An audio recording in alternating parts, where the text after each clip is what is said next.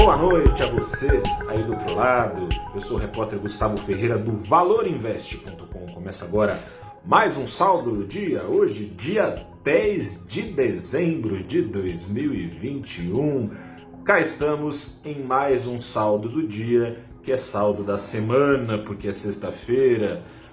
Uma semana, mais uma semana, é, regida pelas expectativas em relação à inflação teto de gastos e coisa e tal, PEC dos precatórios aquilo outro, eleições chegando e piriri pororó, isso tudo que tem mexido com o mercado é causa, causa de um mal maior, a inflação, como elevando prêmios de risco e, portanto, encarecendo o dólar e levando a inflação no Brasil a patamares ainda maiores do que aqueles enfrentados pelo mundo, o que já não é pouco.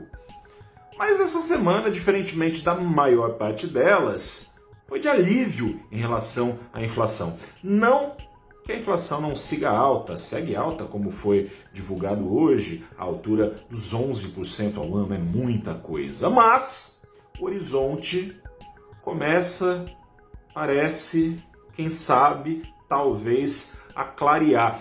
Nos primeiros dias da semana, o Ibovespa uh, refletia esse alívio nos prêmios de risco, alívio permitido pela aprovação parcial da PEC dos precatórios. A aprovação em si não é boa, né? não é positiva, derruba o teto de gastos, rasga a lei de responsabilidade fiscal para 2022, coisa e tal. Mas só de sair da frente esse problema, a coisa clareou e os prêmios de risco estão esfriando. Como dito, colabora então para esfriar, quem sabe, ou pelo menos não subir ainda mais, o preço do dólar, o que joga a favor da inflação desinflar.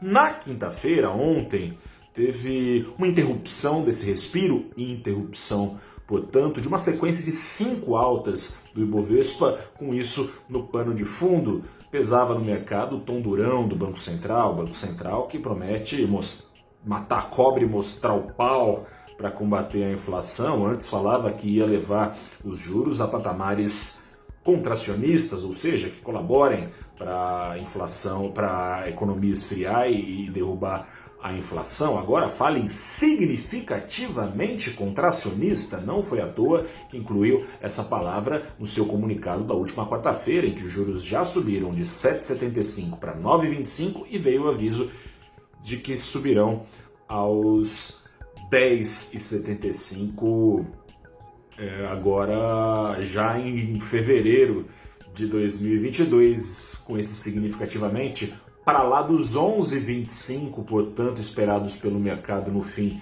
do ciclo de alta, para lá disso a Selic deve caminhar, ao menos é o que demonstra agora o Banco Central, demonstrando um maior alinhamento à visão majoritária do mercado, dos agentes econômicos, de que a coisa está indo para o vinagre e que é preciso endurecer.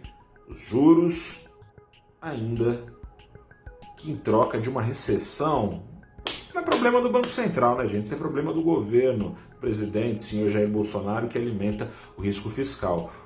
O papel do Banco Central é controlar a inflação. Seja como for, esse tom mais durão trouxe um receio de que a inflação que, sair, que sairia, como saiu é, hoje pela manhã, pudesse ter gato dentro da tuba, pudesse ter ainda mais caroço no angu inflacionário, o Banco Central esperando, quem sabe, um dado exorbitante que não veio, não veio, veio uma inflação abaixo de 1% em novembro, ainda para o mês a inflação mais alta desde 2015, não deixa de ser preocupante, não deixa de ser uma efeméride, mas bem abaixo dos 1, do 1,25% batido em outubro, ou seja, está desacelerando. Vamos ver se segura, né? É, é preciso como disse, tem esses riscos todos. A PEC dos precatórios não é exatamente é, um bálsamo para aqueles preocupados com a situação fiscal. Tem as eleições, tem um dólar perigando embicar assim que a coisa é, pegar no breu de vez. Na eleição foi antecipada, mas para valer mesmo, ainda nem começou. Por hora, seja como for, ao que parece, o pior pode ter ficado para trás. Será que ficou mesmo? Aliás, aproveito este gancho para falar primeiro que o dólar demonstrando aí nos últimos dias que a situação não vai ser tão tranquila, subiu pelo segundo dia consecutivo, dessa vez 0,74%, foi aos R$ 5,61, mas na semana teve queda, é, queda de 1,2% no acumulado da semana. Em segundo lugar, te convido a acompanhar a retrospectiva 2021 do valorinvest.com ao vivo, edição especial do programa Abrindo os Trabalhos, o último do ano. Depois a gente volta só no dia 10 de janeiro, abrindo os trabalhos. 8 e meia da manhã desta segunda-feira estarão comigo abrindo os trabalhos, além de com você, a Priscila Araújo, que é gestora e sócio da Macro Capital, e o Pedro Serra, que é gerente de pesquisas, chefe de pesquisas da Ativa Investimentos.